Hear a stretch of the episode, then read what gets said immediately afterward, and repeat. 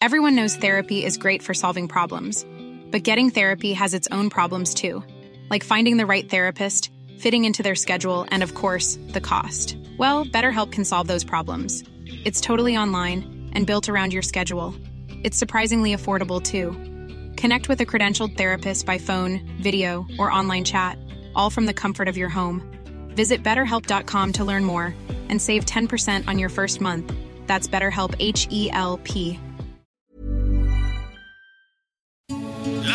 noticias. ¿Qué tal? ¿Cómo le va? Buenas tardes. Estás a punto de escuchar Yo soy Javier Alatorre. las noticias con Javier Alatorre. La vamos a pasar muy bien. Comenzamos. Ya no voy a ser la que siempre te espera. Ya no puedo estar sin que me quieran.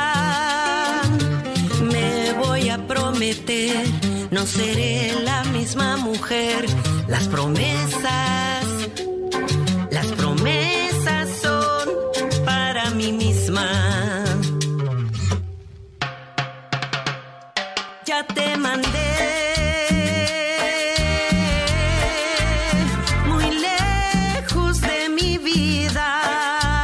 ¿Cómo le va?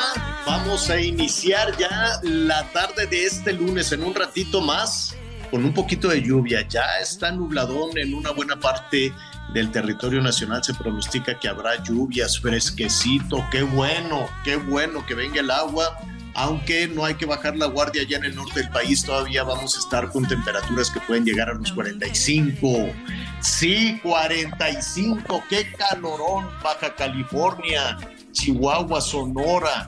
¿Qué más? Coahuila, Tamaulipas, Nuevo León, entre 40, ¿no? Pero ya es un calorón bárbaro. Así es que, así el, eh, el país por un lado, con estas temperaturas ardientes, y por otro lado con agüita para la Ciudad de México, ya sabemos, va a ser un atasque de tráfico en la tarde-noche, porque pues eh, cada temporada de lluvias es lo mismo, y también la zona conurbada con el Estado de México, que se revienta tal canal, que se revienta el otro, y, así va, tienen todas las eh, oportunidades para arreglar esa infraestructura, pero nada. Oiga, bueno, pues estábamos escuchando a la Lila Downs, qué bien me cae esta mujer, solita, solita se llama la canción. La Lila Downs, que está estrenando disco, por cierto, y creo que lo va a presentar primero allá en los Estados Unidos. Ella es de Oaxaca, pero eh, eh, adoptó el, eh, ¿cómo se llama? El, el apellido de su marido, en paz descanse, no, hombre, fue un dolor tremendo para Lila, estaban tan enamorados y este, pues se le murió el marido y tardó en recuperarse, pero ya se está recuperando, ya va a dar este, giras. Atención nuestros amigos en Texas que nos sintonizan hoy. Eh, Lila se va a presentar en Dallas, vale muchísimo la pena ir a su, a su concierto. También va a estar en, en Oakland, en Houston, en Austin, este, presentándose. Y nuestros amigos, la comunidad de Puebla, en Nueva York, eh, también se va a presentar por ahí Lila Downs con su disco y desde luego cuando tenga programado ya su presentación hacia, hacia el puente de difuntos, hacia el Día de Muertos por allá, estará presentándose en la Ciudad de México y claro que la vamos a invitar a este espacio para que se acompañe la Lila Downs. Bueno, pues no sabe la cantidad de información que tenemos para eh, presentarle. Quisiéramos tener esta buena noticia un día, decirle, ¿qué cree? Tuvimos un fin de semana que se fue lisito, sin violencia, este, todo estuvo pues como debe de ser, lo normal en un país es que los días transcurran sin extorsiones, sin violencia, sin ejecuciones, sin asesinatos. Eso es lo normal en un país. No debemos estar normalizando, ah, es que como, como dicen los del gobierno, es que como se están peleando los grupos criminales, pues por eso, ¿qué es eso? ¿Qué, ¿En qué momento se nos reventó la situación en este país y gobiernos van, gobiernos vienen? Ya probamos, mire, a los del PAN, a los del, del PRI, a los de Morena, y nomás no puede ninguno. No es este tema de que, ah, es que nos dejaron, pues sí, desde la revolución nos dejaron el país eh, ensangrentado, desde 1920, ¿no? Y, y, después cuando vinieron todos estos caudillos a gobernar y luego surge el EPR, el, eh, sí, Partido Nacional PNR, el Partido Nacional Revolucionario, que luego se convirtió en el PRI, ¿no? Y nada. A ver, llevamos 100 años, 100 años con la misma historia. Entonces, a ver, si le vamos a estar revisando, es que allá en 1930 la banda del carro, quién sabe qué, la banda del automóvil gris, ¿no? Desde entonces. Y no se pudo, y que porque la mafia, y que porque Tijuana, y que no, basta estar viendo para, para atrás. El asunto es ver verdaderamente quién puede, quién realmente puede. En ese sentido, creo que Marcelo va a presentar hoy su propuesta de seguridad en esto que es campaña, pero que dicen que no es campaña, y dice que hablará de su experiencia en la Ciudad de México. Este, pero bueno, pues él dice que tiene ahí una propuesta y así le vamos a estar escuchando las propuestas a todos, a las corcholatas y, a los de frente de oposición también. Pero habrá que ponerle mucha atención a eso. ¿Usted quién se imagina? ¿Podrá Xochitl? ¿Podrá Enrique de la Madrid? ¿Podrá Santiago Krill? ¿Podrá eh, Claudia Sheinbaum? ¿Realmente ella podrá? ¿Marcelo? ¿Adán Augusto? ¿Quién realmente, a quién se imagina usted que pueda acabar con la violencia y la criminalidad en este país. Yo en este momento no me imagino a ninguno, porque todos de alguna u otra manera han tenido experiencia de gobierno, experiencia en la toma de decisiones. Ahí está el doctor Mancera, que también ya levantó la mano, Beatriz Paredes, que al ratito vamos a platicar con ella, eh, que todos quieren esta candidatura a la, a la presidencia de la República, o más que la candidatura, todos quieren ser este, presidentes. Entonces llámenos aquí, allí tenemos el número telefónico a sus órdenes para que nos llame y nos diga quién se imagina usted que realmente puede. Y esto se lo digo porque el fin de semana estuvo de horror a ver en Toluca. Nuestros amigos que nos escuchan allá en Toluca llegaron en la madrugada, unos malosos armados, abrieron fuego en la central de abasto con los trabajadores de la central de abasto los rociaron de gasolina, se, lo encendieron aquello con una cosa terrible, ocho muertos, ocho trabajadores muertos en la central de abasto de Toluca. Hay cuatro heridos, vamos a ver qué fue, de qué pasó. Y luego que Chilpancingo, en Guerrero, donde la presidenta municipal, pues ahí la sorprendieron sentada con un líder criminal y luego dijo, no, pues no cuenta porque no llegamos a ningún acuerdo. ¿Cómo? ¿Cómo? Y que presenten el video completo. Bueno, ¿y qué, qué, qué tiene de particular un fragmento que el video completo si estaba con un dirigente criminal? Y luego se fue a una fiesta Acapulco, no pasó nada, pero el fin de semana mataron a los taxistas ahí en Chilpancingo. Y luego en Apatzingal, Michoacán, con drones, el mismo lugar donde hay minas, como en las guerras del Medio Oriente, minas explosivas y ¡pum! salieron volando ahí por los aires elementos del ejército. Y ahora están usando drones y carros bomba en Guanajuato, carros bomba. ¿En dónde estamos entonces? Carros bomba, drones con explosivos que les están soltando allí en las casas en Apatzingán. Ejecuciones, mataron allí a los trabajadores en Toluca, en Chilpancingo también. Ah, pero eso sí, estamos todos en campaña, ¿no?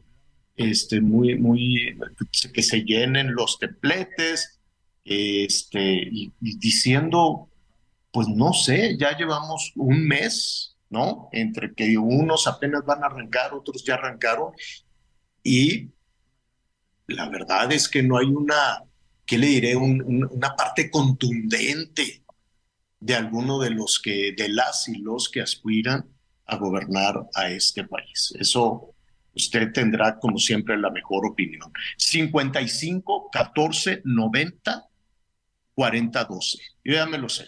Usted apúntelo ahí muy cerquitita, téngalo a sus órdenes porque es suyo ese teléfono, suyo. 55 14 90 40 12. Si en su corazoncito ya se instaló una corcholata, díganos. Oiga, pues yo creo que, fula, que, que, que, que Claudia o que Marcelo o que Adán o, Ricardo Monreal. O si en su corazoncito ya se instaló Xochitl o ya se instaló Enrique de la Madrid o Santiago Krill o Beatriz Paredes, ¿no? Que ya en un ratito más, en unos minutitos, vamos a platicar con ella. Beatriz Paredes se inscribió, mire, va a haber una depuración en este frente. En, yo le digo frente de oposición, tiene otro, otro nombre que al ratito se lo voy a decir porque pues todavía no me lo, no me lo aprendo correctamente. Eh, se llama Frente Amplio por México. Frente Amplio por México es el PRI, es el PAN y es el PRD. Hay más de 30 que ya se fueron inscribir ahí. Va a haber una depuración hoy a la una, habrá una rasurada donde se queden, pues seguramente se quedará Beatriz Paredes, se quedará Xochitl, se quedará el doctor Mancera, se quedará desde luego Enrique de la Madrid, Santiago Cris, son cinco, ponga usted. Vamos a ver, y después van a las encuestas y luego a los debates, y en septiembre ya verán quién es la candidata o el candidato de oposición. Por lo pronto, este, déjenme, déjenme saludar, porque luego dicen mis compañeros, oye, te vas así, hable ya y no nos dejas ahí. No, déjenme saludar Anita Lomelí, a Miguel Aquino y a Beatriz Paredes, que se acaba también, mire, tiene toda una trayectoria política, una trayectoria política muy importante. Esas son las cartas que ella está poniendo sobre la mesa en el Poder Legislativo, en la Administración Pública, en elecciones, las cartas que ella está poniendo sobre la mesa para convertirse en candidata a la presidencia de la República. Bienvenido, eh, y vamos en este momento entonces a saludar a Beatriz Paredes y también a mis compañeros Anita Lomelí y Miguel Aquino. ¿Cómo están? Gracias, Javier. Siempre es un gusto saludarte, amigas, amigos. Miguelito, en un momentito estaremos ya platicando con la senadora Beatriz Paredes sobre, pues, se registró, eh, pues, en el frente opositor para eh, contender en las elecciones de 2024 para ser la candidata de este frente y finalmente pues estar en la contienda rumbo a las elecciones presidenciales. platicaremos con ella en un momentito, pero Miguel Aquino, salvo tu mejor eh, opinión, sí me parece que hay una efervescencia importante en el tema de electoral, ¿no? Este, ahorita pues todo el mundo quiere ser presidente. Este, el otro día decía, bueno, no tienes nada que hacer, pues regístrate, ¿no? Si quieres, si puedes, regístrate. Seguramente como ciudadano tendrás mucho que decir este, y, que, y que aportar en estas circunstancias. Pero lo que me parece mucho más importante y que tienen que tener presente todas estas personas que quieren ser candidatos y candidatas, pues es el, el abstencionismo, Miguel Aquino. El tema de la apatía, sobre todo en los jóvenes de 19 a 39 años, que estuvo presente ahora en la elección del Estado de México y de Coahuila jugó un papel importante y decisivo el abstencionismo. Y mientras no logren las y los políticos conectar, ¿no? Mientras no logren verdaderamente ser un conducto de esperanza, de superación, este, de todo lo que tiene que, que pues englobar una persona que va a ser presidente, presidente municipal, alcalde, gobernador o gobernadora, Miguel Aquino, pues la verdad es que parece que si de por sí México es un país lleno de contrastes, pues peor un México en donde viven los que quieren ser, eh, ocupar algún cargo de elección, y en el otro, pues donde estamos las ciudadanas y los ciudadanos, pues que queremos salir adelante, pero que lo vemos tan lejano que mejor no, se, no participa eh, en, en, las elecciones. Y esto no puede ser, Miguel Aquino. ¿Cómo estás? Hola Anita, ¿cómo estás? Me da mucho gusto, me da mucho gusto saludarte. Sí, mira, la verdad es que yo sigo insistiendo y soy de los que cree que eh, el haber adelantado tantos estos tiempos de elección, el haber adelantado tantos estos tiempos de política, más allá de ayudar a que la gente le interesa, me parece que van a caer en el hartazgo, y más los jóvenes sobre todo los jóvenes que iniciarán esta parte democrática, su vida democrática, votando por primera vez en el 2024. ¿Y sabes en dónde te das cuenta? Incluso en los mítines. Los mítines o asambleas, como les llaman en Morena, o el nombre que le quieran poner. Pero bueno, en los lugares en donde llegan, sobre todo estos precandidatos, donde llegan estas este, cocholatas, en donde llegan estos aspirantes, este, la mayoría de la gente es gente adulta es gente adulta, incluso gente de la tercera, gente de la tercera edad. La apatía que hoy existe por parte de los jóvenes hacia los políticos me parece que está bien ganada, y bien ganada, simple y sencillamente, insisto, porque se han adelantado los tiempos y porque de repente, sinceramente, tú no escuchas a ninguno verdaderamente entrarle al toro por los cuernos y sobre todo poner en la pues poner en el reflector, poner en el día a día, poner en la agenda nacional, pues los temas que preocupan, ¿no? Ya lo decía Javier, el tema de seguridad, el tema del empleo, el tema de salud, que es un problema que tiene, que tiene mucho tiempo, y el tema de oportunidades precisamente para los jóvenes, Anita Lomelí. Entonces, me parece que eso tiene que ver, eso tiene que ver, por supuesto, de la indiferencia que tienen hoy nuestros chavos, que tienen hoy nuestros hombres, nuestros, nuestras mujeres, nuestros futuros, nuestros futuros profesionistas. Pero este alejamiento de la política, pues no es culpa de nadie más más que de los políticos, ¿eh? Porque, insisto, han hecho ah, todo lo necesario para alejarlos.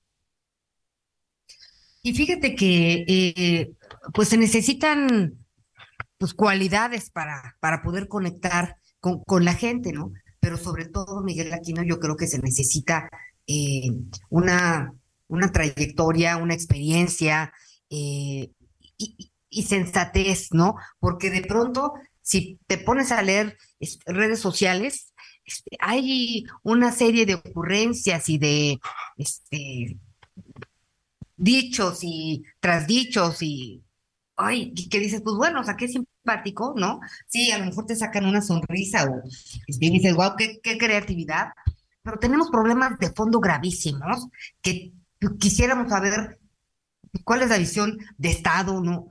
A partir de lo que tenemos, ¿no? Ya sabemos que hagan lo que quieran con el pasado, muy bien, ya no sabemos que la historia hay que conocerla para no repetirla, pero sin embargo, pues somos recurrentes en muchos sentidos. Entonces, la reflexión tiene que ir mucho más profunda que, que, que los dichos y, y las jocosidades, ¿no? Que te sirven para un momento, para lo que, pero no podemos basar, este, pues una elección en, en, en temas superfluos, ¿no? Hay que ir al fondo. Y me parece que en este sentido, lo que decías, este periodo que está viviendo eh, Morena para, para pues conocer al coordinador o coordinadora de, nacional de, los comités de defensa de la Cuarta Transformación, que será el próximo candidato o candidata eh, por Morena a, la presidencia de la República, pues sí está complicado porque, pues si ves las reglas, pues por lo pronto tienen que, que hablar de unidad, de continuidad eh, visitar los estados, los municipios, eh, en donde pues hay mayor, mayor complejidad para el partido y pues por condiciones de vida también, pero las pero en propuestas pues se supone que no es el tiempo ni legal ni tampoco eh, el de Morena, por así decirlo, si es que quieres hablar de legalidad en algún momento. Pero entonces en todo este torrente de, de muchedumbres, ¿no? Y de de todos los que quieren ser, pues sí corremos el riesgo de perder lo que es mucho más importante, que es un país que se ha reinventado en contra de todos los pronósticos y de todos los eh, políticos corruptos y, corruptas que ha, que ha padecido en su historia este país. Entonces, eh, pues ahí está, ahí está México, solo es uno. Y y sí creo que es culpa de los políticos que haya apatía por parte de pues los jóvenes para participar, pero Miguel, tenemos que impulsar nosotros también, este, como ciudadanos y ciudadanas, la cultura de la participación, porque si nosotros no levantamos la voz y no nos manifestamos, pues bueno, o sea, no vamos a esperar que los políticos decidan. Bueno, ya sabemos lo que los políticos y las políticas deciden por nosotros. Tenemos que, que ser una sociedad eh, mucho más comprometida, que nos desanimamos, pues sí, pero ¿y entonces qué hacemos? No podemos quedarnos en una isla. Fíjate que eh, de un punto de vista muy personal, uno de los grandes errores que están cometiendo, y todos, ¿eh? Todos, todos los partidos políticos, desde un punto de vista muy personal, uno de los grandes errores que están cometiendo es precisamente no involucrar a los jóvenes en estas campañas o en estos puestos de elección. Si tú te pones a revisar, Anita, de los dos lados, ¿eh? De los dos lados. No vamos a, no, no vamos a darle vuelta. Con el partido oficial y con la oposición son los mismos políticos de hace que te gusta, 10, 15, 20, 25 años. ¿Cuánto tiempo tienen todos estos políticos finalmente buscando los puestos de elección? O sea, esa es otra de las cosas, que los mismos partidos políticos se han olvidado de impulsar a los jóvenes, se han olvidado de impulsar y llevar esas nuevas cartas, de crear esos nuevos políticos. Por supuesto, políticos que, que funcionen, políticos que no sean corruptos. No queremos esos políticos. ¿Te acuerdas cuando Enrique, Peña Nieto, la famosa foto en las escalinatas de Palacio Nacional en donde decía, aquí está la nueva, la nueva era del PRI con los nuevos jóvenes priistas que serán los encargados de bla, bla, bla, bla, bla, y aparecía Borge, y aparecía Duarte, y aparecía el de Nuevo León, y aparecían una serie de, una serie de, de, de, de políticos jóvenes, relativamente hablando, que era la nueva cara del PRI, y vaya que fue la nueva cara del PRI, porque son, yo me atrevo a decir, que son una parte fundamental de, de, lo que le sucedió y ese partido que está prácticamente ya en la desaparición, en la desaparición total. Pero mientras a los políticos que hoy siguen teniendo todo el control, mientras que a los dirigentes de los partidos que hoy siguen teniendo el control, porque es la misma, ¿eh? O sea, tú revisas e incluso los liderazgos y pues son liderazgos de gente que ha tenido también pues toda la vida. Mientras ellos mismos no atraigan a esos jóvenes y hagan que los jóvenes se involucren, que se interesen, pero lo más importante, escuchar a los jóvenes, va a, va a existir esa indiferencia y atención. Deben de pensar ya en el futuro. ¿Qué va a pasar con las próximas, con las próximas elecciones? No, ya no la del 2024, que esa prácticamente ya está encima de nosotros, por desgracia, con toda la invasión que ya tenemos de, de las, de las precampañas o de las asambleas, como ustedes quieran. Pero ¿qué va a suceder en elecciones, en elecciones futuras? Incluso si te pones a revisar en los estados, tampoco tenemos gobernadores que sean tan jóvenes. Ahí tenemos con todo respeto a la señora Laida Sansores, que ha pasado por todos los puestos, por todos los puestos que ha podido. Salomón Jara en la zona de Oaxaca. Bueno, ¿qué te digo del de Sonora? En este caso de, del gobernador de Sonora, que desde la época de Luis Donaldo Colosio ya tenía pues sus primeros cargos públicos. Mientras no se le dé oportunidad a los jóvenes, van a provocar que jóvenes, hombres y mujeres, sean más indiferentes. Y yo no sé políticamente hablando y en cuestión de gobernabilidad, qué va a pasar con este país en 20 años o a lo mejor en 10 años, Anita. Porque eso sí, muchos de los políticos de hoy, y es por cuestión de edad, en 10, 15, 20 años, seguramente ya no existirán. Miguel, y pues bueno, eh, fíjate que en la, de acuerdo con el Censo de Población y Vivienda en México, pues por lo pronto hay 37.8 millones de personas de 12 a 29 años, lo que representa 30% del total de habitantes del país.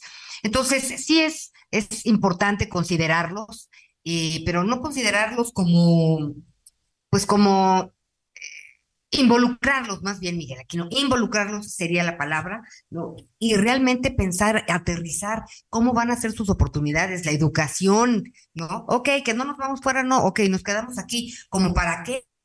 ¿No? ¿Qué vamos a lograr? Este, hay un desfase tremendo entre la educación y las necesidades del país, Miguel.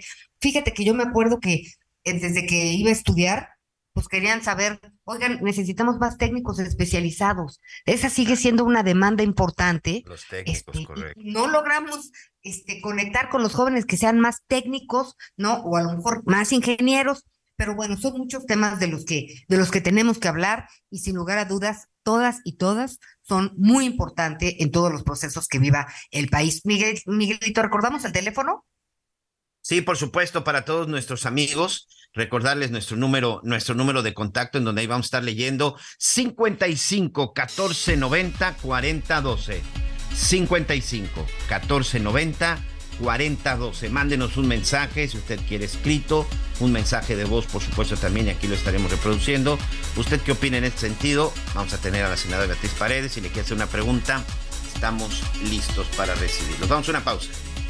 Qué bien te veías en tu boda, ma. Ya casi 30 años. Deberían irse de vacaciones a celebrar. Uy, mija, con qué ojos. Fonacot te presta hasta cuatro meses de sueldo, con el interés más bajo, en efectivo y directo a tu cuenta en 24 horas. Fonacot está conmigo. Gobierno de México. Conéctate con Javier a través de Twitter, arroba javier-alatón. Sigue con nosotros. Volvemos con más noticias. Antes que los demás. Todavía hay más información. Continuamos. Hola, mi nombre es Paola Flores, soy diseñadora de interiores y te invito a Expo Mueble Internacional la feria líder de muebles y decoración en América Latina. La cita es del 16 al 19 de agosto en Expo Guadalajara y con más de 400 expositores encontrarás la mejor calidad y diseño en todo tipo de mobiliario, mueble residencial, exteriores, infantil, de madera, tapizados, todo. El evento no tiene costo, regístrate en expomuebleinternacional.com.mx. Las noticias en resumen. La Fiscalía General de la República informó que entregó en extradición a Estados Unidos a Eleazar Medina Rojas, alias El Chelelo, requerido por ser ex líder del cártel del Golfo. Será procesado por delitos de asociación delictiva y contra la salud. En Ciudad Obregón, Sonora, encontraron los cuerpos de tres policías en un predio baldío. De acuerdo con los reportes, pertenecen a los oficiales que fueron secuestrados el pasado 30 de junio en un domicilio. Los tres eran hermanos y pertenecían a la corporación de Cajeme. Detuvieron en la Ciudad de México a José Andrés M., presunto acosador de las jugadoras de fútbol de América, del Club América Femenil. Es acusado también por amenazas y acoso sexual. Este sujeto fue trasladado al penal de Apodaca, Nuevo León, en donde también ya es requerido por un juez por el mismo delito. Y hoy el dólar se compra en 16 pesos con 53 centavos y se vende en 17 pesos con 48 centavos. Redefinimos tu concepto de una Subinfinity QX60 2023. Ahora, con tres años de mantenimiento incluido. Descúbrela en Infinity Pedregal, Avenida Insurgente Sur, 1355, Jardines del Pedregal. Teléfono 5555-285344. Para mayor información, consulta la página www.infinity.mx diagonal legales.html.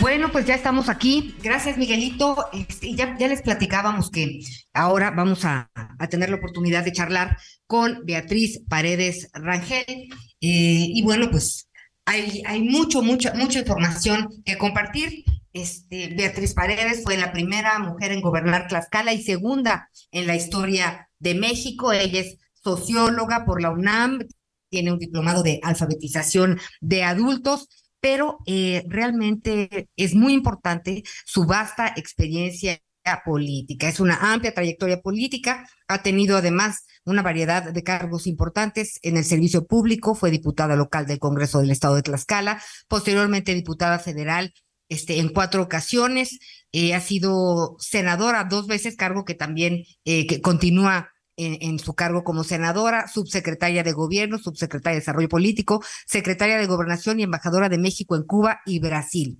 Y bueno, pues en 2024 todo se está organizando, ¿no? Para que el Frente Amplio por México pues tenga un representante o una representante para la construcción de este, del mismo, ¿no? Del Frente Amplio por México. Beatriz Paredes, qué gusto saludarte. Qué gusto, Ana María, siempre un placer escucharte y saludar a la audiencia. Bueno, y esto, esto tendría que ir al final, pero no me puedo olvidar de que ya hasta cantamos juntas. Yo no, porque es lo mejor para el mundo, pero Beatriz canta muy bien las rancheras y otros géneros también, entre otras muchas cosas. ¿Cómo te encuentras? ¿Cómo te sientes después de haberte registrado este, los pesos y contrapesos en la política son fundamentales y parece que este Frente Amplio por México pues empieza a, a moverse y a dar color.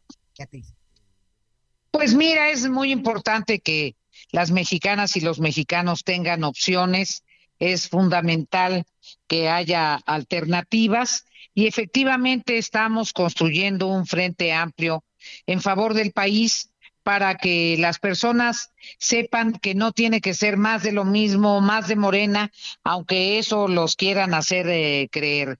Estamos participando de buena fe, con gran eh, disposición, poniendo nuestra experiencia, nuestro conocimiento para gobernar, nuestra experiencia en el poder legislativo, nuestra experiencia en la diplomacia y convencida de que hay que resolver los grandes problemas de México.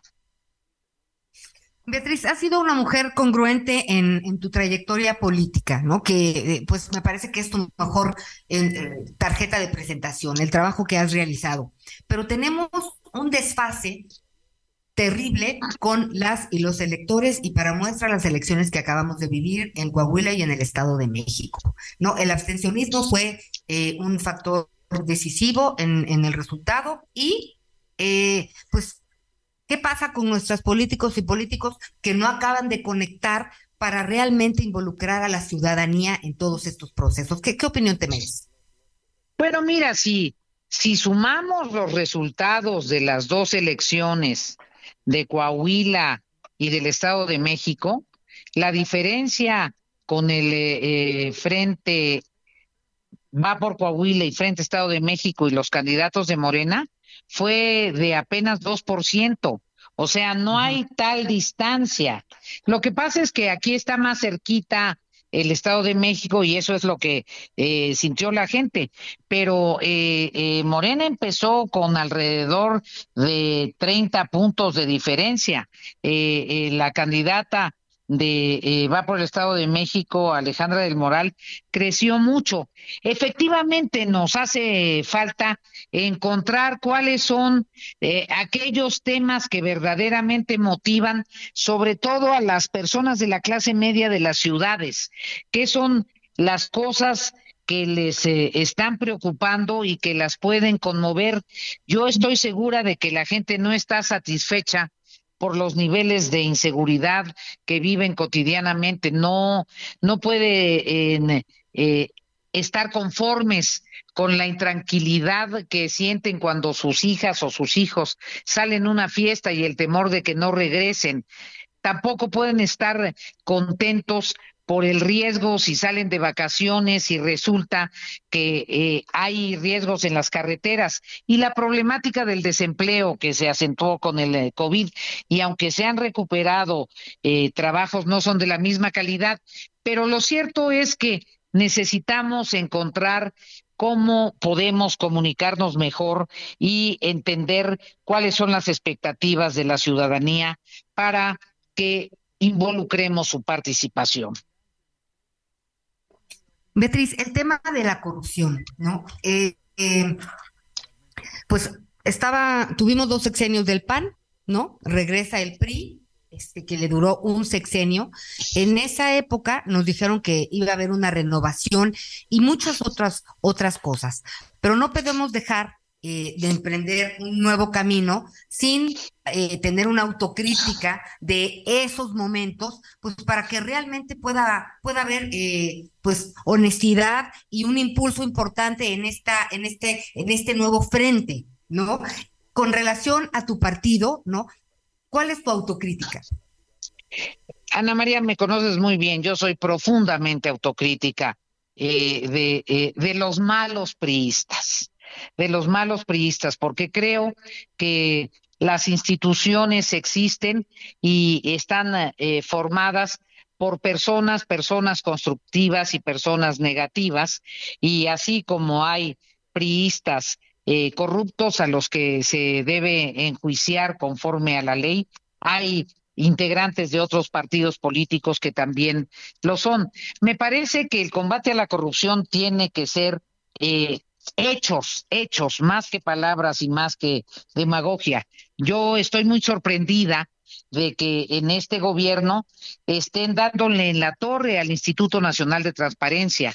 Si la transparencia es uno de los elementos fundamentales para combatir la corrupción. Es increíble que en el Senado Morena no haya permitido que se nombren los consejeros del Instituto Nacional de Transparencia.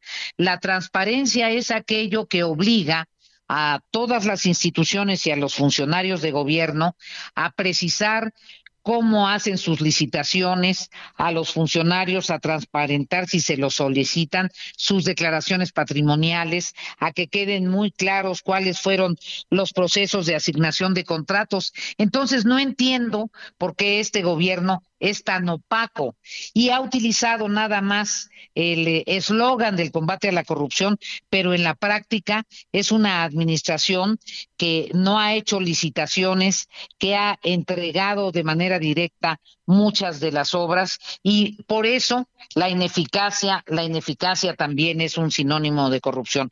Yo estoy plenamente comprometida en que haya transparencia, en que haya honradez, y así lo demuestra mi biografía. No tengo ningún, ningún caso en donde se me señale cualquier acto de corrupción o falta administrativa en el curso de una carrera de gestión pública bastante larga, mi querida Ana María. Por mí hablan los hechos, no solo las palabras. Beatriz, y en el tema, por ejemplo, o sea, la prioridad número uno de, de las los ciudadanos, de las y los mexicanos, tiene que ver con la seguridad. Eh, ¿Qué opinas del tema de el ejército, pues de un ejército que cada vez tiene mayor presencia en la vida pública de México? Pues es otra de las grandes incongruencias del eh, señor presidente. Cuando era candidato, dijo y fue enfático que iba a regresar al ejército a los cuarteles. Y bueno, es la administración federal que más atribuciones les ha otorgado a los militares por encima de lo que dice la Constitución General de la República. Yo pienso que eh, son suficientes y muy importantes las atribuciones que el ejército mexicano, una institución a la que, por cierto, los mexicanos le tienen respeto, eh, son suficientes las atribuciones que tienen en la Constitución, que tienen que tener el respaldo para que las cumplan y que en ese sentido deben ajustar su actuación a lo que el propio constituyente estableció. Me parece que desnaturalizar el papel del ejército incluso afecta a los propios militares. Oye, Beatriz, tendremos que platicar eh, largo y entendido sobre sobre pues distintos temas, ¿no? Sobre la salud, sobre la educación, eh, pues temas muy importantes para la sociedad mexicana, pero quisiera entender terminó el, el, la, etapa de registros en el Frente Amplio por México. No, si no me equivoco, son 33 aspirantes y ahora, eh, ¿qué sigue del proceso? Bueno, primero la comisión organizadora tendrá que revisar si los expedientes de todos los aspirantes cumplen eh, las eh, características de la convocatoria. Deberá señalar cuáles de estos aspirantes pasan a la siguiente fase, que es la de acreditar que reúnen cuando menos 150 mil firmas de apoyos distribuidos por todo el país, no pueden ser solamente de una entidad federativa o de una zona del país, tienen que estar distribuidos por todo el país, tienen que tener su credencial de elector legítima y actualizada y no puede una misma persona darle su apoyo a varios aspirantes, tiene que solo ser para uno. Después de pasar ese segundo filtro, eh, al mismo tiempo habrá algunas eh, presentaciones de la visión de país, de las propuestas nacionales, algunos debates, se realizarán algunas encuestas y ya quienes se pasaron ese segundo filtro de las de la presentación de las firmas se hará una nueva ronda de participaciones y finalmente se seleccionarán a tres después de esta segunda ronda de participaciones. Habrá eh, otra encuesta y habrá una elección directa que se realizará en las cabeceras distritales de todo el país. Es un método complejo, un poco barroco, pero sin duda mucha mejor, mucha mejor mecánica que la decisión del dedazo de la cúpula de los partidos.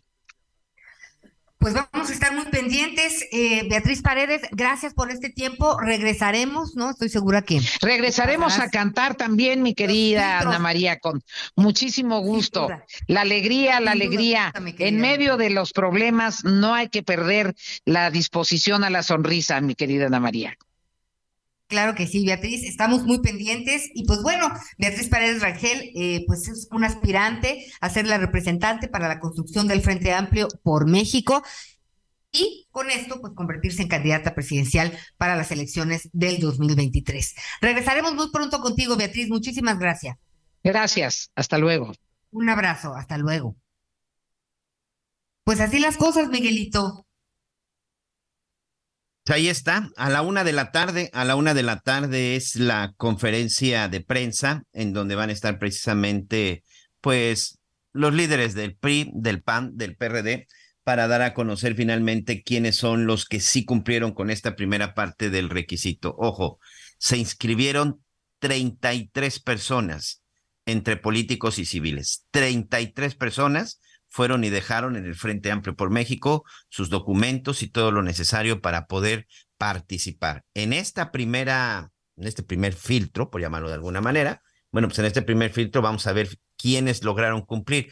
¿Qué era básicamente lo que estaba pidiendo en este primer filtro? Bueno, la famosa declaración 3, 3, 3 por 3, no tener antecedentes, no tener ninguna ninguna ah, averiguación, pero también, Anita, esta parte de que se estaba ah, dando ahora de que no seas deudor alimenticio ni que tengas antecedente por violencia familiar. Vamos a ver a la una de la tarde, tiempo del Centro de México, quiénes sí cumplieron con estos requisitos y ahora a recolectar firmas, 150 mil firmas, un promedio de, estábamos haciendo el, el cálculo la otra vez, 7 mil firmas por día, 150 mil firmas las que tendrán que recolectar para poder cumplir con ese requisito el próximo, si no me equivoco, el próximo 5 de agosto. Pero bueno, vamos a estar revisando más adelante todo esto. Y bueno, rápidamente, vamos hasta la zona de Michoacán.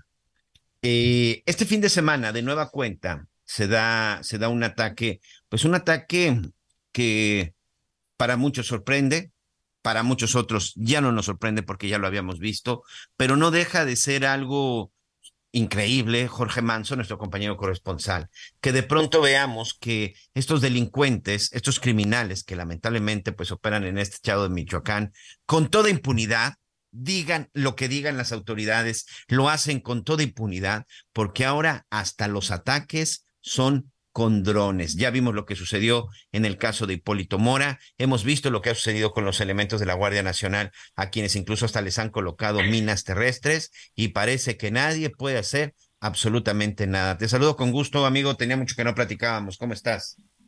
Eh, ¿Cómo estás, mi querido Miguel? Ana María ya en el estudio, en efecto, ya hacía tiempo que no, no platicábamos, pero en Michoacán tenemos mucho que informarles el día de hoy y es que, bueno, ustedes recordarán que hace unos días reportábamos el desplazamiento de familias en la región, eh, en la zona rural de Apaxingán, una zona que eh, pues era justamente desplazada por grupos criminales que estaban avanzando territorialmente y es una disputa entre grupos de la delincuencia, entre eh, los grupos que obviamente tenían o tienen el dominio de la región de Apaxingán con quienes incursionan por la región de Aguililla y la zona serrana de Tepalcatepec.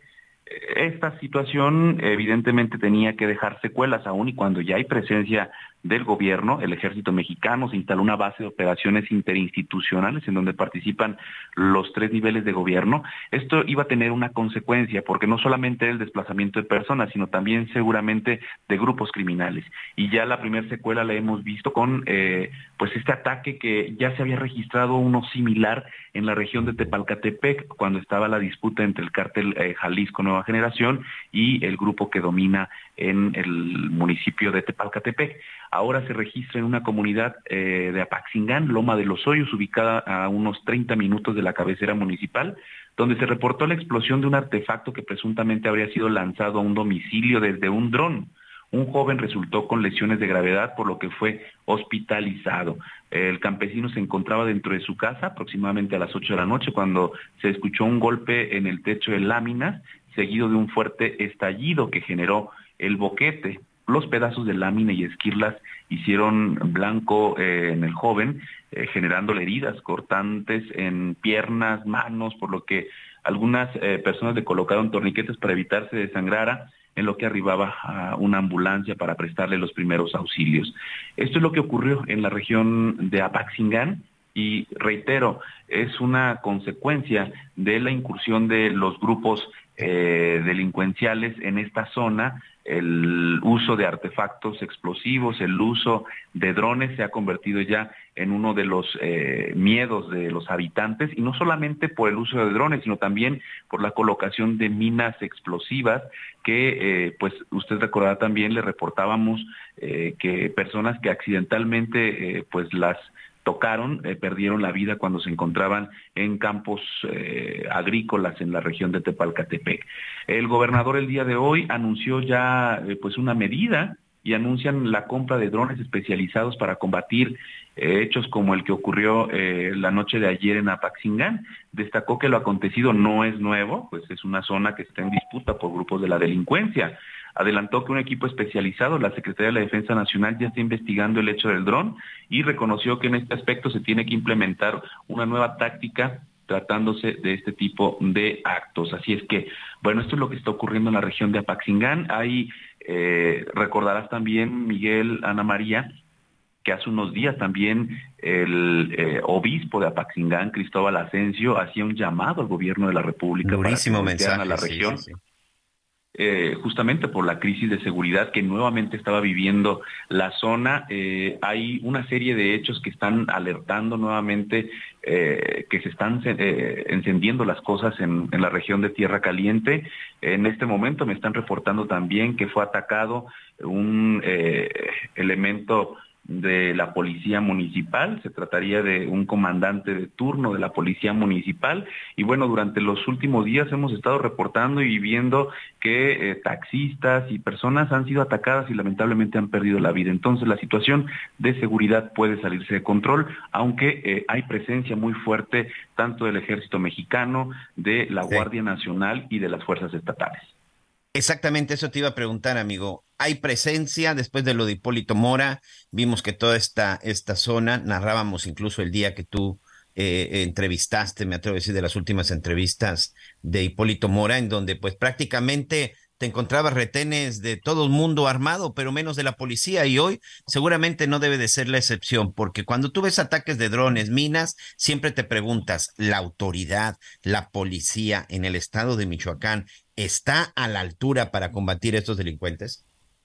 Fíjate que eh, antes de que ocurriera el hecho de eh, la ejecución de Hipólito Mora, la crisis de seguridad ya estaba eh, en un punto muy delicado en la región de Apaxingán. Justamente se reportaba el desplazamiento de familias completas de esta zona, que es una zona rural, inhóspita, un poco intransitable, eh, que comunica a Paxingán con Tumbiscatío, otra zona también muy complicada en materia de seguridad, y con la región de Aguililla. Entonces es una zona que la transitan solamente los habitantes o las gentes que tienen algún interés en particular por transitarla.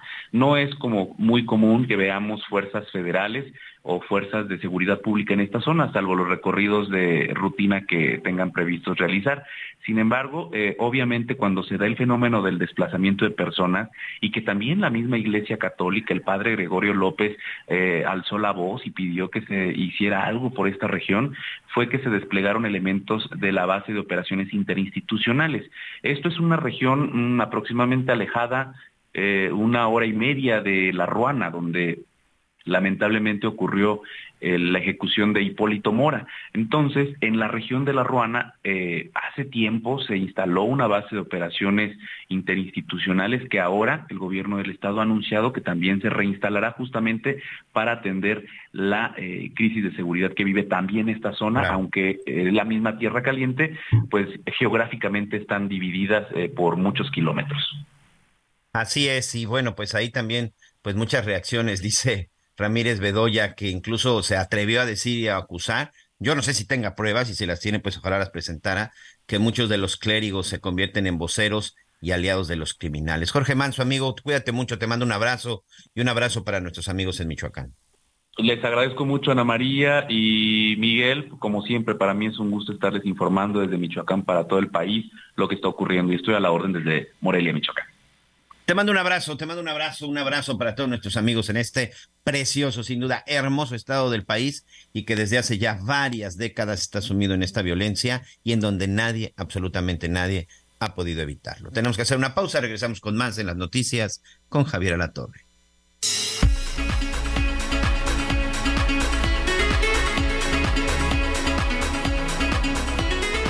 Conéctate con Miguel Aquino a través de Twitter, arroba Miguel Aquino. Toda la información antes que los demás. Burrow is a furniture company known for timeless design and thoughtful construction, and free shipping, and that extends to their outdoor collection. Their outdoor furniture is built to withstand the elements, featuring rust-proof stainless steel hardware, weather-ready teak, and quick-dry foam cushions. For Memorial Day, get 15% off your Burrow purchase at burrow.com slash ACAST and up to 25% off outdoor. That's up to 25% off outdoor furniture at burrow.com slash ACAST. Ya volvemos. Todavía hay más información. Continuamos. Oiga, muy bien, pues estamos eh, entrando ya a la, segunda parte a la segunda parte del programa. Gracias por este, gracias por acompañarnos. Qué bárbaro, qué día. Eh, Miguelón, ¿cómo van las manifestaciones, las protestas en, en Guerrero? En el mismísimo Acapulco, Guerrero, se llevaron este vehículo, ¿cómo le dicen a este blindado Rino, señor. Un rino. Los famosos, los famosos rinocerontes de, de la, de la policía, bueno, eran de la policía estatal, de la policía federal, de la Guardia Nacional, muchos de estos también, bueno, pues ya se encuentran en poder de algunas policías estatales. Sí, en la zona de Acapulco hay dos, en la zona de Acapulco y en Chilpancingo, Javier. En los dos hay protestas, en los dos la gente está cansada. Incluso el Palacio de Gobierno en la capital del estado de Guerrero tuvo que ser desalojado porque reportan no hay condiciones de seguridad. Después de lo que ha sucedido en los últimos días, la gente ha salido a protestar, la gente está pidiendo, la gente está pidiendo seguridad y sobre todo pues la gente está pidiendo pues que se haga algo al respecto. Después de que se dé a, conocer estas imágenes en donde esta supuesta reunión de la alcaldesa de, del estado de Chilpan, de perdón, de la de la capital de Chilpancingo Guerrero. del estado de Guerrero, Chilpancingo, después de que se dan a conocer esas imágenes, la verdad es que las cosas se han puesto bastante complicadas.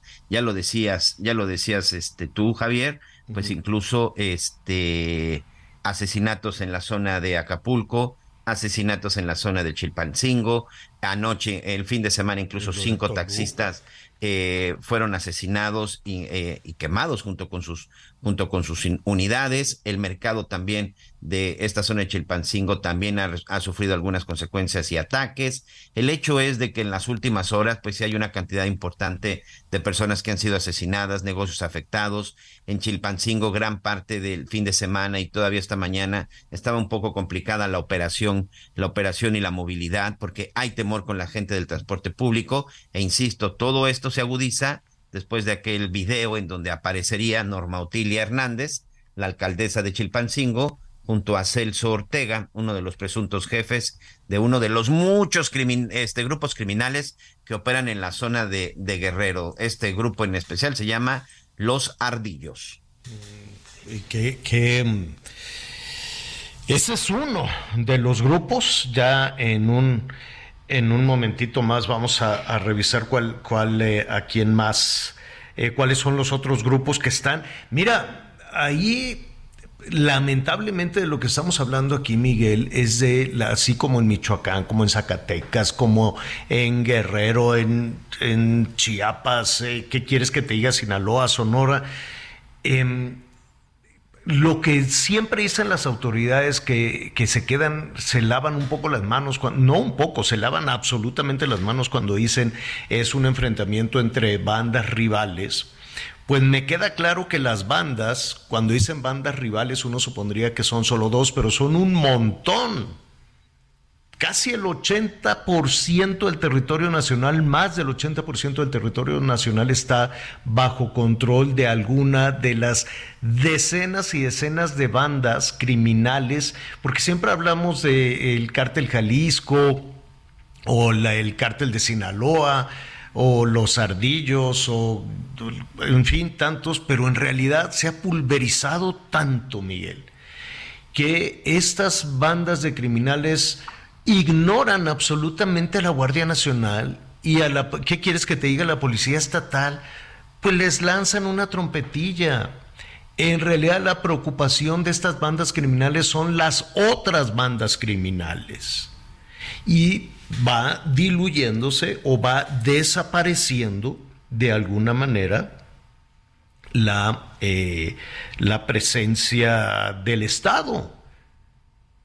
Qué terrible lo que la, la percepción a la que nos estamos enfrentando. Y mira, y estamos hablando de todos estos los acontecimientos de las últimas horas o de los últimos días, un fin de semana de terror, el que se ha vivido tanto en Guerrero como en Michoacán, como en diferentes partes del país, el Estado de México, Toluca también, que amaneció con esta, con, con la muerte de estas personas en la central de Abasto, por el ocho personas. De la central de Abasto, ocho personas.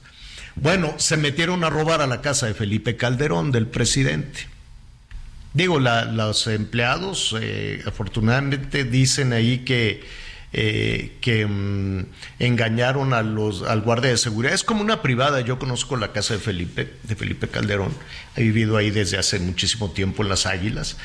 Y este, que, que, fue, que engañaron así, no sé qué le habrán dicho al vigilante pues aquí vengo y voy y voy a robar a la al, mismísimo casa de un presidente, de un expresidente.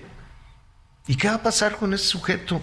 Pues a menos de que se presente hay una denuncia, pero luego resulta que como es Calderón y que como es del PAN y como lo odia todo el gobierno, pues probablemente eh, se cambien, se cambien los papeles de, del, delincuente, cosa que va a ser terrible.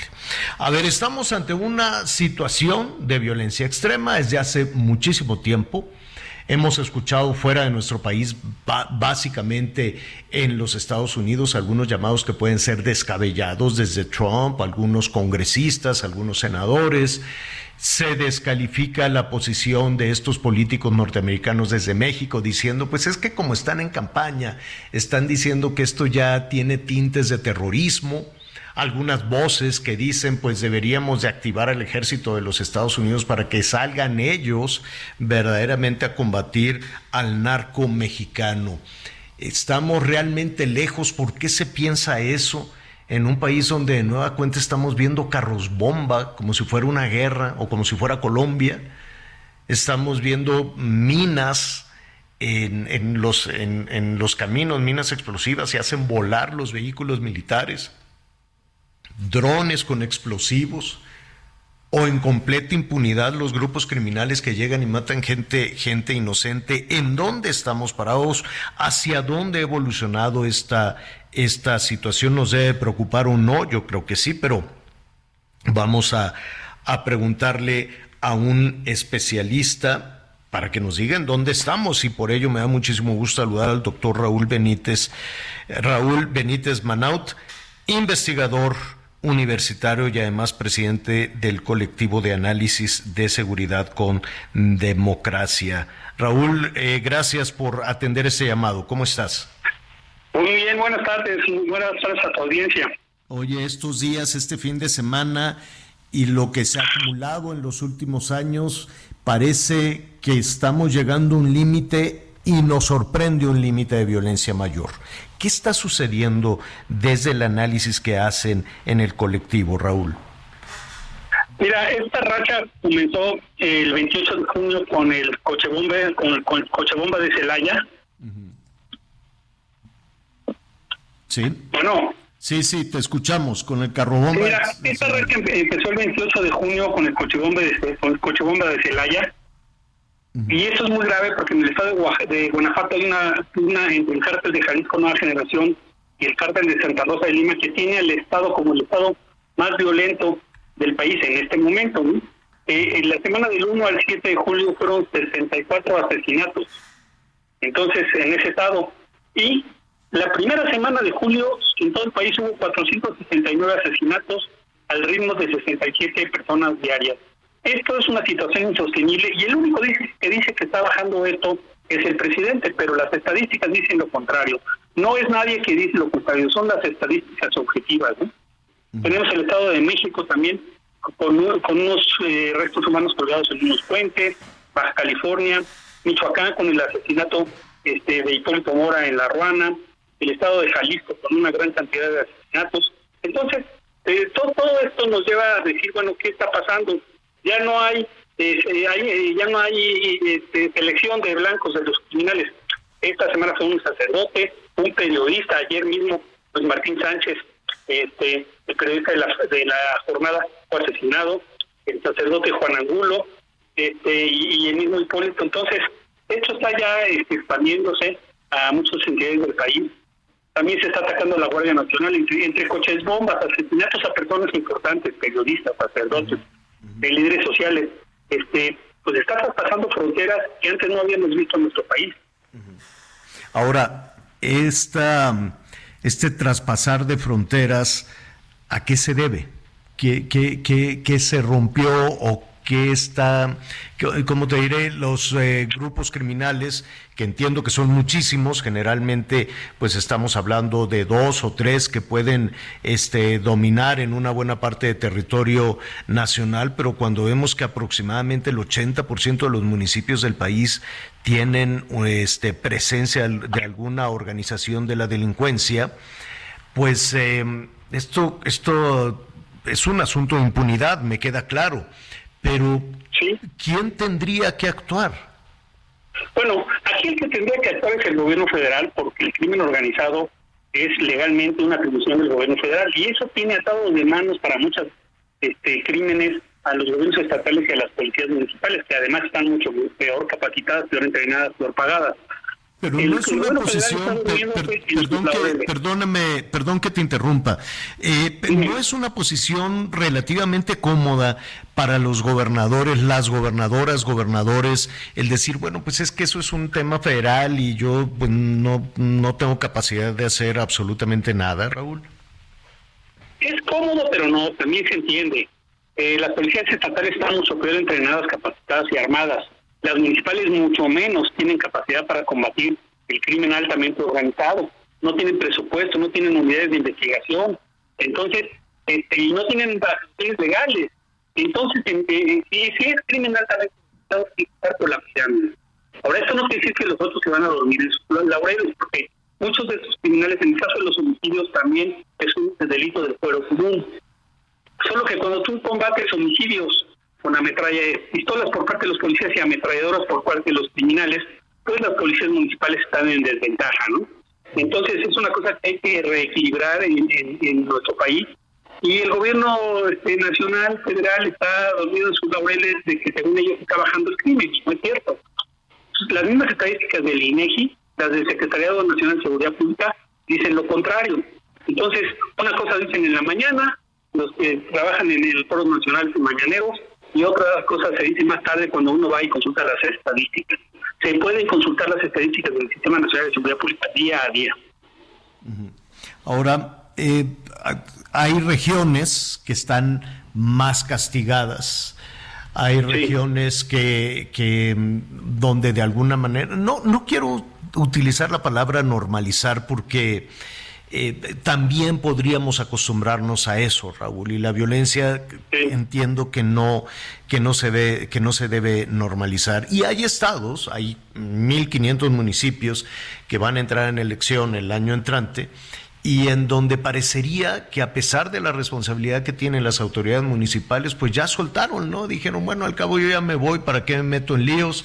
Hay ocho estados del país que también van a entrar en un proceso electoral y que dicen, bueno, pues ahora que lo arregle el que sigue, ¿qué, qué hacemos con eso? Mira, eh, eso es lo normal, que haya elecciones que calendarizadas con sus tiempos eh, el problema es que eh, el gobierno se centre en la seguridad de las elecciones como tal y descuide eh, la seguridad de los ciudadanos en las calles. Ese es el problema. Y también que los criminales a nivel municipal quieran empezar a chantajear candidatos para que pongan a su secretario de seguridad nombrado por, los grupos criminales que dominan en cada municipio, etcétera, etcétera. ¿no? Hay estados que tienen que rebajarse la violencia como Guanajuato, porque va a tener elecciones completas el próximo año, el gobernador se va, se, van presidentes municipales, etcétera, y es el estado más afectado en este momento porque él se pelea en el cártel de Jalisco con el cártel de Santa Rosa de Lima. También hay estados muy, muy, muy estratégicos como Chiapas, donde han entrado, los grupos criminales han entrado y antes no estaban.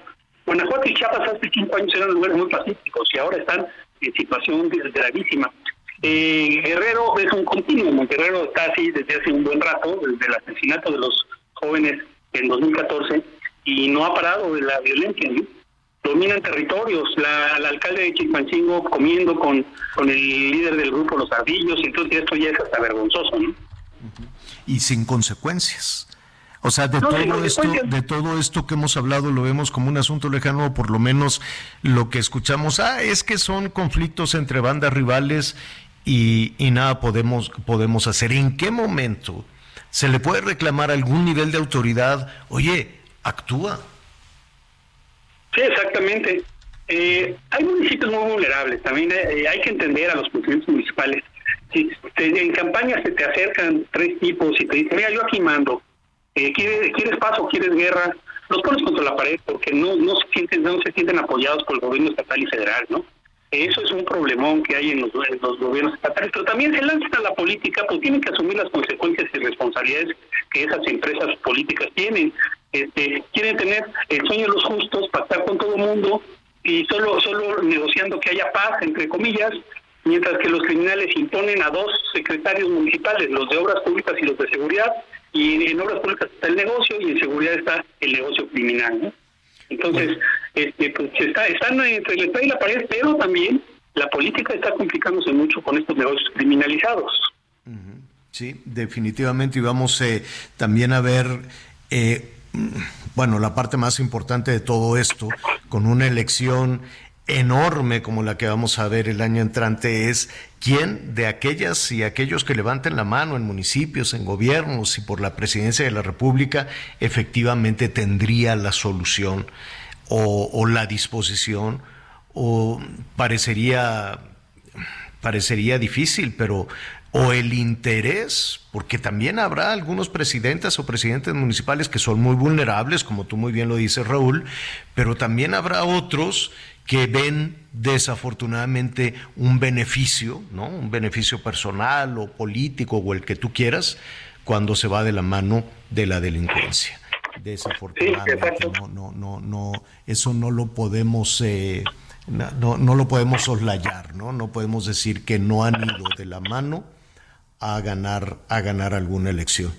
Doctor Raúl Benítez, te agradecemos muchísimo y estaremos atentos a tus comentarios y las investigaciones, el análisis que hagan en el colectivo de seguridad con democracia. Muchísimas gracias. A la orden, cuando se les ofrezca, estamos eh, eh, para debatir y poner estos puntos en el debate nacional. Gracias, es el doctor Raúl Benítez Manaut, investigador universitario. Em, vamos a eh, pues sigue, sigue este tema de Guerrero, Miguel. No es únicamente en Acapulco, entiendo que ya tienen bloqueos también en las eh, carreteras, en las autopistas. Sí, sobre todo en la zona de Chilpancingo, Javier. Sobre todo en la zona, en la zona de Chilpancingo.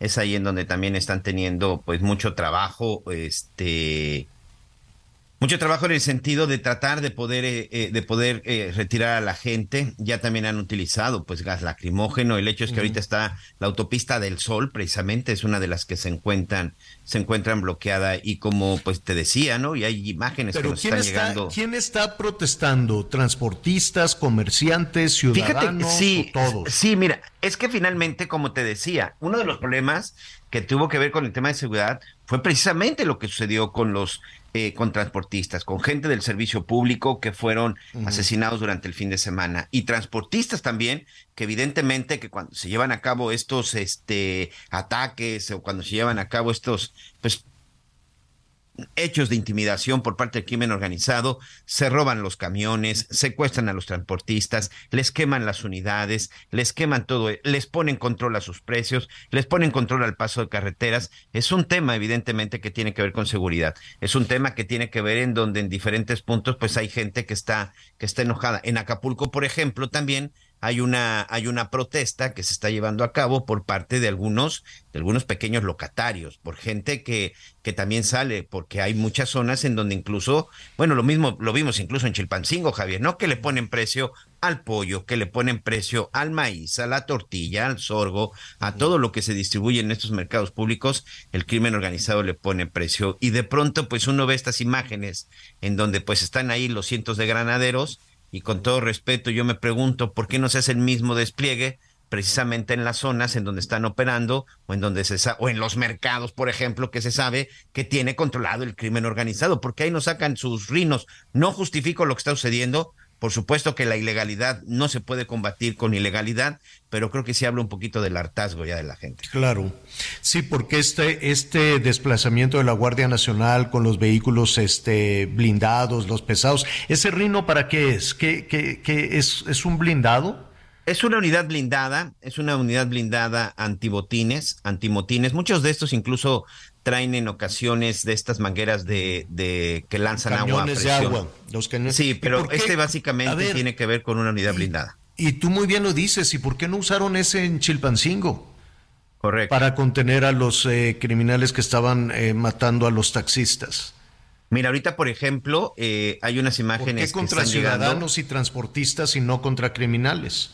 Ajá, y son elementos de la Guardia Nacional. La Guardia Nacional, quienes también pues están llegando ya con estas unidades blindadas, también conocidas como rinocerontes, que fueron adquiridas desde la época de la Policía Federal, pero bueno, ahora son blancas con el escudo de la Guardia Nacional. Pero Javier, en la autopista del Sol, si son más de 300 elementos policíacos en este momento conteniendo gente, conteniendo transportistas, señor, son pocos y tienen unidades blindadas, yo creo que por lo menos una docena de estos junto con camionetas. Regreso al tema, ¿dónde están todos estos elementos? ¿Dónde están todas estas unidades cuando se dan esto? El fin de semana estuvieron quemando taxis en la zona Así de Acapulco. es. Así estuvieron, que, estuvieron quemando y estuvieron atacando a los taxistas a plena luz del día y en ningún momento se vio un despliegue de esta naturaleza. Insisto, y perdón amigos, no justifico lo que está sucediendo, pero sí se entiende de pronto el hartazgo de que la gente que está protestando de oye, cuídame, asegúrame, pues los reciben con tanquetas, los reciben con gas lacrimógeno, ¿no? Sí, es una, es una manifestación ciudadana eh, o una manifestación de trabajadores, de los transportistas que ya están hartos de que los roben en cualquier autopista del país, en la que tú quieras. En autopistas carísimas, en autopistas que dicen que están vigiladas, que están controladas, que tienen una entrada y una salida, que tienen casetas, que te cobran unos dinerales. Ah, no, pues ahí también te asaltan. A ver, el circuito exterior mexiquense, Miguel, eh, que es una de las más modernas y vigiladas y eh, que, que no tienen entradas y salidas, nada más entras y sales. Ah, no, pues ahí lo roban. Eh, por decir una, y la ruta que va a Veracruz es de terror, la ruta que va de Puebla a Veracruz o de la Ciudad de México a Puebla. Estado de México, Puebla y Veracruz, hoy en esta parte son de los tramos más peligrosos. Jalisco, Michoacán y Guanajuato, del lado hacia, hacia la zona del occidente son los tres estados más peligrosos para el transporte público y sobre todo que tienen que ver con el robo de vehículos, Javier. Y entonces los transportistas que ya están hartos, que ponen en riesgo su vida, que ponen en riesgo también su trabajo, porque las empresas han de decir, oye, pues esto no es negocio, nos roban y nos roban y nos roban. A ver, Miguel, ¿en qué país puedes esconder? ¿Cómo se llaman estos vehículos enormes, las madrinas que llevan vehículos nuevos? Correcto. vehículos nuevos. ¿Cómo te robas, eh, trasladas, porque tienen que seguir, no, no creo que se metan en una veredita, no creo que se desvíen de, de, una autopista de alta velocidad donde los detienen, los roban y ni modo que se metan por un camino de terracería con el animalón este y todo el montón de vehículos nuevos. Siguen en la autopista. ¿Y a poco no los pueden seguir? ¿A poco no pueden saber cuál es el destino? ¿A poco no pueden saber en dónde van a descargar no solo los vehículos nuevos, los electrodomésticos, la gasolina, se roban las pipas, se roban los camiones completitos? Y a poco definitivamente no van a saber a dónde, a dónde van a dar. Entonces, sí hay un tema, quiero suponer, de corrupción, de simulación terrible. En más, me estaban platicando unos extranjeros al ratito después de una pausa, le cuento que hay una modalidad, cuando llegan los extranjeros en migración les ponen y dicen, ¿cuánto tiempo va a estar en México? No, pues tres semanas, dos semanas, un mes, ¿no? lo, que ahí se, se, autoriza. Y en el pasaporte les anotan esa, esa, um, esos días o la autorización que la visa que les da el gobierno mexicano les autoriza estar acá si la visa les dice que puedes estar seis meses, pues ahí le tienen que poner este seis meses. ¿Sabes que les ponen menos días? Y los turistas no se dan cuenta de eso y cuando salen del país le dicen, oiga, aquí en su pasaporte usted nada más estaba autorizado para estar aquí dos semanas y se quedó tres. Y les cobran cada día una lana les cobran una lana. Usted estaba autorizado por estar dos semanas, se quedó tres, así es que nos tiene que dar esta lana. Imagínate la tranza multiplicada por todos los que entran y salen. Vamos a hacer una pausa y volvemos. Conéctate con Ana María a través de Twitter, arroba Anita Lomelí. Sigue con nosotros. Volvemos con más noticias. Antes que los demás. Todavía hay más información. Continuamos. Hola, mi nombre es Paola Flores, soy diseñadora de interiores y te invito a Expo Mueble Internacional la feria líder de muebles y decoración en América Latina. La cita es del 16 al 19 de agosto en Expo Guadalajara y con más de 400 expositores encontrarás la mejor calidad y diseño en todo tipo de mobiliario, mueble residencial, exteriores, infantil, de madera, tapizados, todo. El evento no tiene costo, regístrate en expomuebleinternacional.com.mx las 12 del día con 30 minutos tiempo del centro de México. El periodista Luis Martín Sánchez Íñiguez, corresponsal de la jornada en Nayarit, fue encontrado sin vida después de haber sido reportado como desaparecido. El cuerpo de Sánchez Íñiguez fue localizado el sábado en una zona rural cercana a Tepic con huellas de violencia. Y con esto nos vamos a un recorrido juntos por el país. Enrique Alfaro Ramírez desistió de su aspiración a ser el candidato de Movimiento Ciudadano a la presidencia de México, esto para el proceso electoral del 2024. Finalmente, y a través de un video que posteó en sus redes sociales, el mandatario jalisciense informó a la opinión pública que permanecerá al frente del gobierno de Jalisco lo que resta de su gestión. Dijo que no es su intención tampoco buscar un lugar en ninguna de las cámaras ni tampoco aceptar alguna invitación para una embajada o ser funcionario público porque no está buscando hueso y la dignidad no se negocia. En referencia al proceso electoral del 2024, comentó que desde donde esté apoyará construir una alternativa para México. Desde Guadalajara, Mayeli Mariscal, Heraldo Radio. La mañana de este domingo 9 de junio se dio a conocer el fallecimiento de Porfirio Muñoz Ledo, destacado político mexicano, fundador del Partido de la Revolución Democrática y miembro de Morena. Muñoz Ledo, de 89 años de edad, fue doctor en ciencia política y derecho constitucional y a lo largo de su trayectoria fungió como presidente nacional del PRI, fundador del PRD, secretario de Estado, senador, diputado federal y diputado constituyente de la Ciudad de México, entre otros encargos diplomáticos. En punto de la 1.30 de esta tarde, se le realizará un homenaje de cuerpo presente en la Cámara de Diputados, recinto del cual fue presidente del 2018 al 2019 en la 64 legislatura, mismo periodo en que entregó la banda presidencial al hoy mandatario Andrés Manuel López Obrador. En tanto, los restos del político mexicano son velados en el Panteón francés de la Ciudad de México en compañía de familiares cercanos, amigos y algunos personajes de la vida pública de México, informó Ángel Villegas. Descubre nuestro sub más lujoso, Infinity QX80 2023. Experimenta una total tranquilidad al recibir la protección inigualable de Infinity Black por 5 años. Visítanos en Infinity Polanco, Calzada General Mariano Escobedo, 476, Anzures. Teléfono 5590-357748. Para mayor información, consulta la página www.infinity.mx, diagonal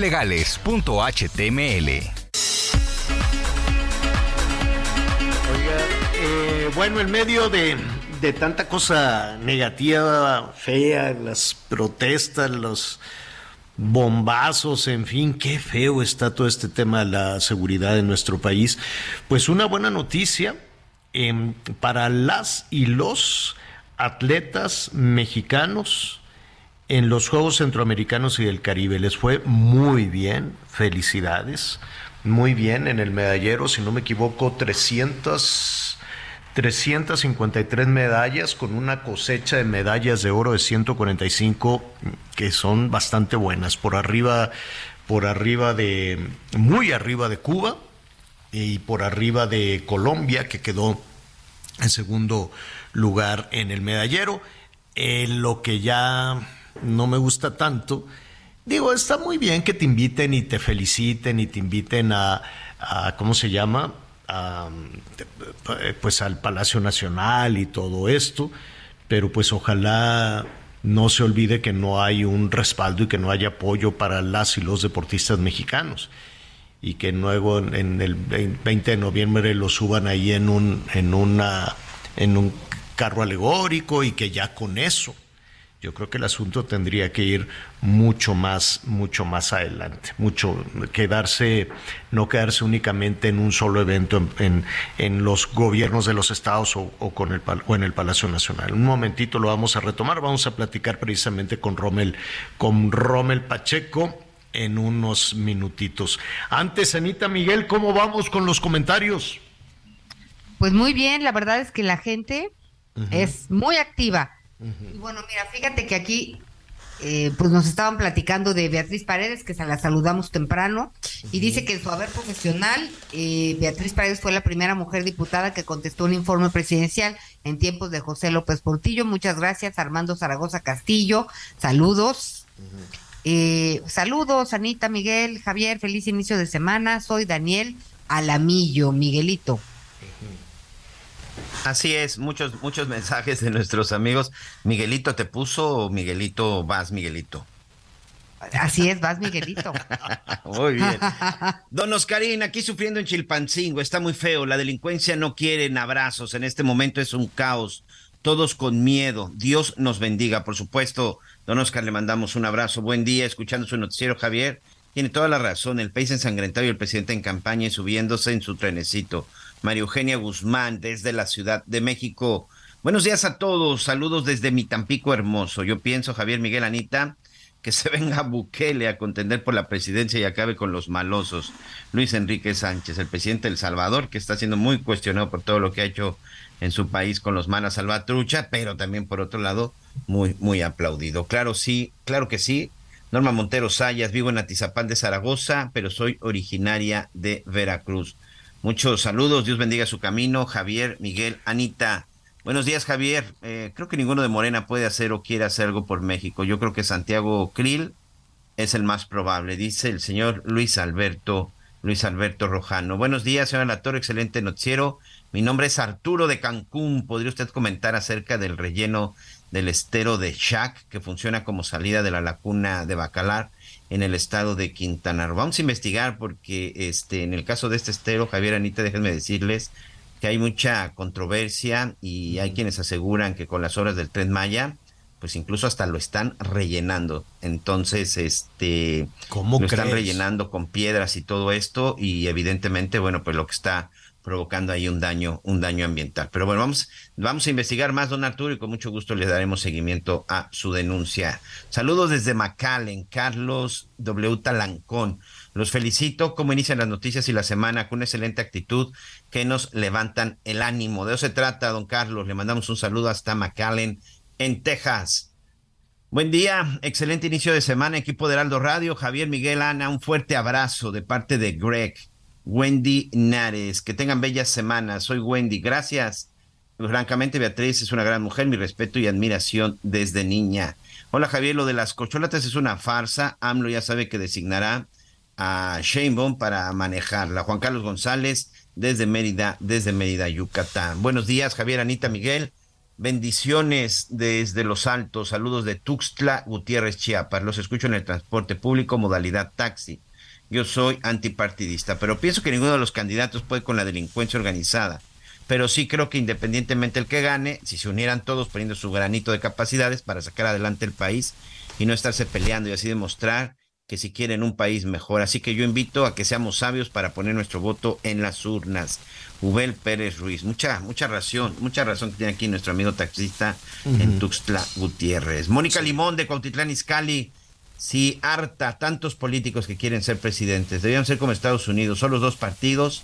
¿Para qué gastar tanto dinero en ellos? Parte de lo que dicen nuestros amigos, Mm, Javier. Son de- del frente opositor, son 33.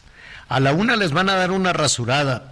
no sé si van a, a decir, este, por ejemplo, bueno, Juanito, mira, pues en realidad a lo mejor les van a dar por ahí alguna, alguna tarea, alguna actividad, pero tengo entendido que a la una de la tarde sí le van a dar una repasada a todos los que a todos los que se- 33 en total fueron, Sí, señora sí, hay, hay 33 y sí les van a decir a muchos que y, y tienen toda la razón, como imagínate organizar debates con 33 o encuestas con 33. A mí se me hace, no lo sé, que se van a quedar más o menos en unos 5, puede ser, 4, 5. Algo similar a las corcholatas. ¿Cuándo son las corcholatas? Son 6, pues que fueran 6 y 6, hazte cuenta, ¿no?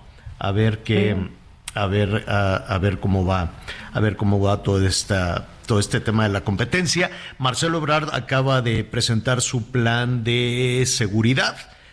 Em, lo vamos a detallar. De hecho, lo vamos a, lo vamos a invitar también para que nos diga. Está como muy, como muy, muy moderno, con mucha tecnología.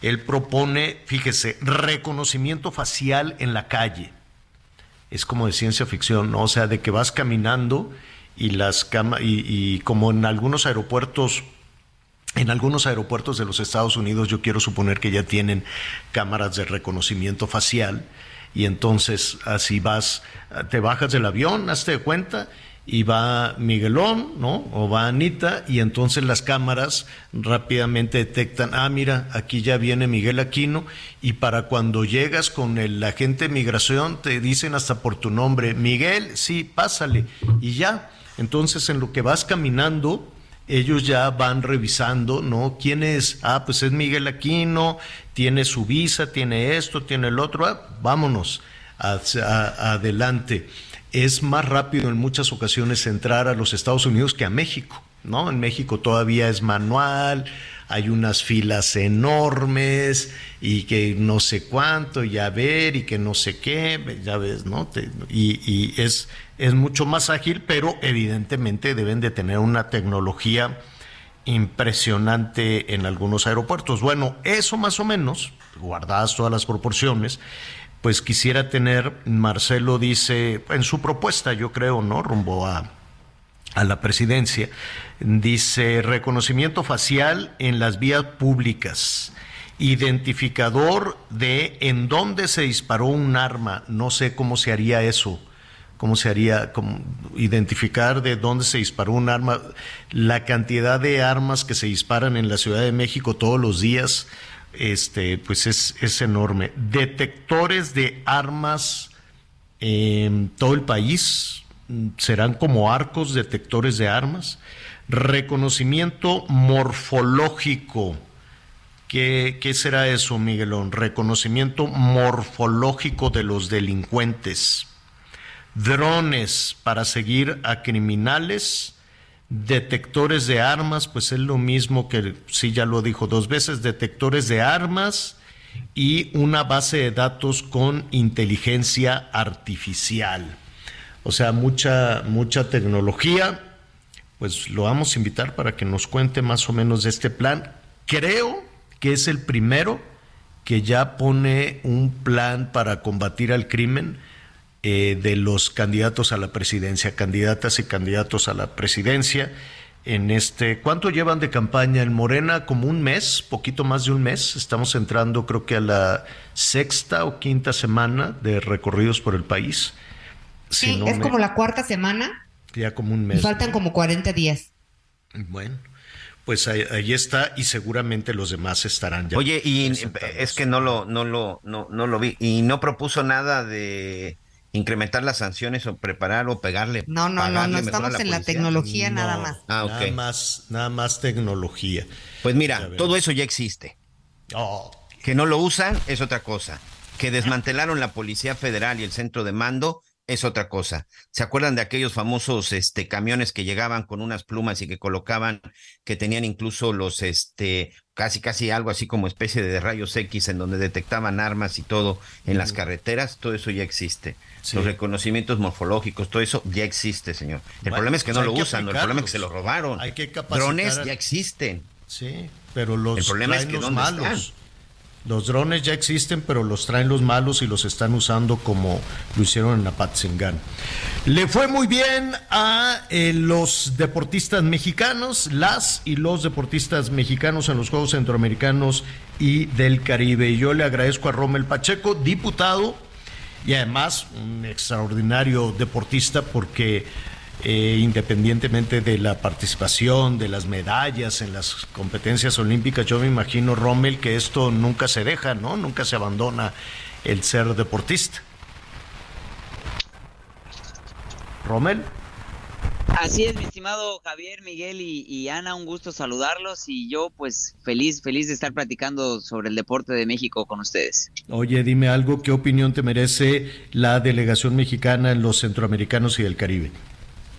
Felicitarlos, felicitarlos por el por el resultado histórico, 145 medallas de oro, pareciera que es un número, pero es un gran esfuerzo y sobre todo porque es un gran esfuerzo mucho de ello individual, porque pues sabemos todas las problemáticas eh, que estaba suscitando y que se están suscitando en el deporte del país y que muchos son esfuerzo de cada uno de los deportistas. Oye, eh, sin embargo, eh, siempre llama la atención previo a, esta participación de los, eh, de los Juegos Centroamericanos y del Caribe, pues había mucha polémica, escándalos, acusaciones a la CONADE, acusación a Ana Gabriela y además de todo eso, este, quejas también de algunas y algunos deportistas. Los números, esta, esta participación de las y los atletas mexicanos no tiene nada que ver con estas, eh, con la política eh, de, de, de, de apoyo al deporte en México? todo tiene que ver con la política del, del deporte en México. Es, es, es, una cadenita que va funcionando. Muchos de nosotros, bueno, yo ya me retiré hace, hace dos años, pero muchos de nosotros no iniciamos y no nos hicimos en cuatro años en un ciclo olímpico. Son años, 10, 15, 20 años. Yo de que inicié a que llegué a mis primeros Juegos Olímpicos fueron 10 años de, de, preparación y que tuve que pasar y muchos de los deportistas que están ahora también llevan un ciclo de, de, muchos años y cada sexenio hay algún cambio, a veces para bien, a veces para mal, pero todo tiene una repercusión a, futuro. Yo siempre he dicho que el deporte tiene que ser transeccional y que tiene que ser un plan a largo plazo, independientemente de quién sea el presidente, qué partido suba, qué partido llegue, quién sea el director de la CONADE, quién sea el Comité Olímpico, debe de ya haber estrategias a largo plazo que se pueden ir modificando en el transcurso por si, pues, no sé, llegó una pandemia o, o, de cierta manera. Lo que no debería de pasar, que es lo que pasa siempre, es la disminución del presupuesto. De haber estado en un máximo histórico en el 2013 de casi 7.500 millones de pesos, hoy estamos en 2.500 millones de pesos. O sea, es, es 10 años después con, con 5 mil millones de pesos menos. Entonces, hablando, estaban hablando del tema de seguridad. El deporte no solamente es hacer ejercicio, el deporte es una herramienta de prevención en temas de seguridad, de vandalismo, en temas de salud, genera economía, así que pues tristemente el, el deporte no tiene el apoyo que, que se requiere. Eh, sin embargo, estarán en Palacio Nacional. Qué bueno, yo creo que a todos los deportistas, a ti mismo, eh, regresando después con tus triunfos de las competencias olímpicas, eh, es importante el reconocimiento, es muy reconfortante y que te inviten a Palacio Nacional y que los inviten a los desfiles del 20 de noviembre. Pero con, con eso, me temo, Rommel, que después de los reconocimientos y los diplomas, pues vamos a caer en la misma situación en los mismos escándalos y discusiones políticas previas a la competencia de los centroamericanos y del Caribe. Así es, y este viene, este año fue atípico porque fueron Juegos Centroamericanos.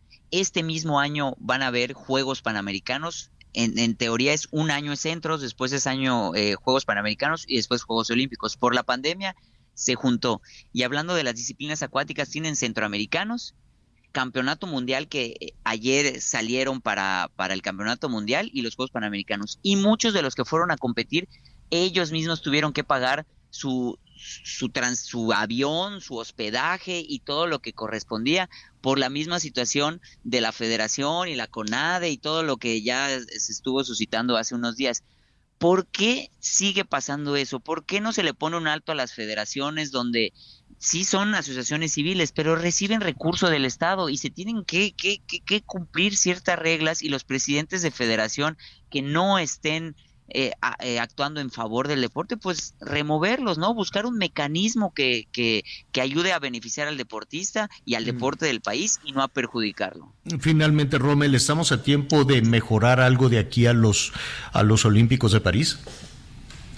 Pues es muy poco el tiempo y seguramente va a haber repercusión, pero yo, yo te puedo decir que los deportistas sí están preocupados por lo que pasa, pero eh, tenemos esa, es, esa, esa capacidad de, de, que no puedes solamente depender y estar preocupado por lo que está pasando. Te dedicas a entrenar sin importar si hay o no hay obviamente con mayor apoyo, con mayor infraestructura deportiva, más, más equipo, más viajes, más campamentos, pues tienes una mayor preparación y una mayor herramienta. Pero cuando ya estás a la hora de competir, yo personalmente y creo que muchos de mis compañeros ya solo te enfocas en ganar, en hacer las cosas que has entrenado toda tu vida y no en, en si hay apoyo o no hay apoyo. Así que lo demostraron en Juegos Centroamericanos, los felicito muchísimo. Claro, no tendrían por qué estar pensando en eso tendrían que estar preocupados precisamente por su por la competencia y estar anímica y físicamente preparados. Imagínate qué desgaste estar pidiendo apoyos y la grilla y todo este tipo de cosas, ¿no? Sí, ese es mi, mi gran compromiso con, con, con ellos. Cuando la primera votación del presupuesto, yo, yo no había manera que, que votara a favor de un presupuesto con, con, con, reducción. Y tan es así que metí una iniciativa que el tema del presupuesto es el deporte no sea una cantidad específica que entre eh, el Ejecutivo, eh, Hacienda y que los diputados aprueban fuera una cantidad, sino que fuera en un porcentaje del, de, de, igual que el crecimiento de, del PIB para que no si llegara un ejecutivo, si le gusta o no le gusta el deporte, independientemente de eso, no, no, le, no le reduzcan. Y seguimos impulsando, trabajando por el deporte. Y hoy la verdad es que en Yucatán, que es de, donde pues soy diputado y represento, estamos haciendo muchos cambios a través del deporte y sobre todo de la que el deporte es una herramienta en temas de salud mental. Yucatán tenemos una gran problemática de, de, depresión y, y, creo que estamos haciendo las cosas bien y eso me está permitiendo pues abrir camino y que la política se haga de una manera distinta. Yo como, como, como deportista te puedo decir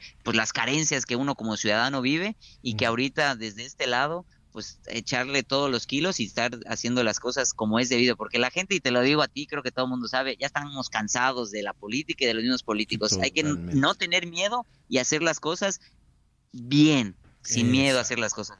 Como debe ser. Rommel Pacheco, diputado, ex medallí y no, ex clavadista. No, le voy a quitar el ex. Eres todavía clavadista, eres deportista, eres medallista olímpico y nos da como siempre mucho gusto saludarte. Gracias, Rommel. Gracias, Javier. Gracias, amigo. Estamos en contacto y pues mm, felicidades por todo lo que haces. Un abrazo. Gracias, gracias, un abrazo.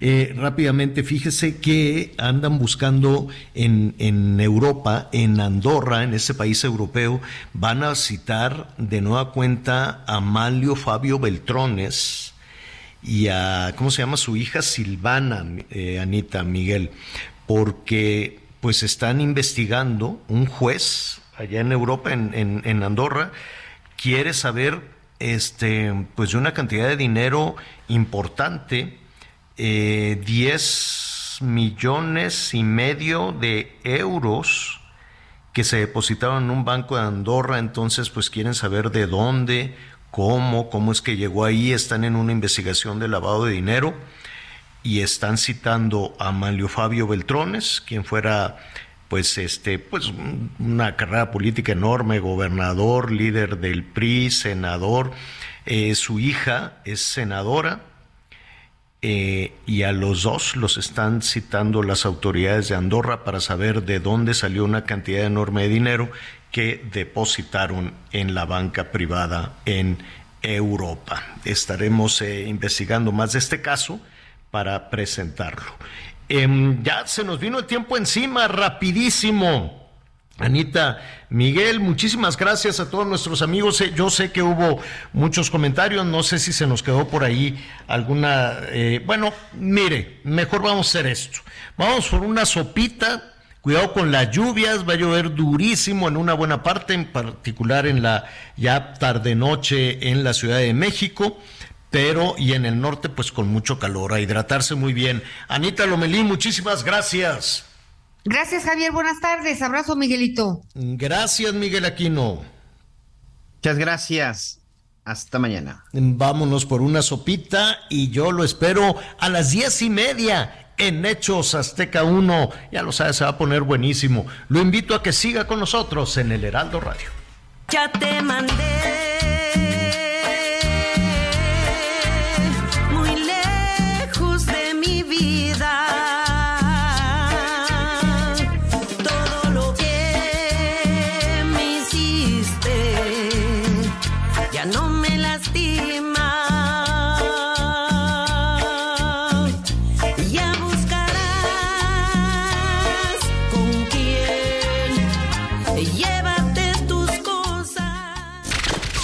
Gracias por acompañarnos en Las Noticias con Javier La Torre. Ahora sí ya estás muy bien informado.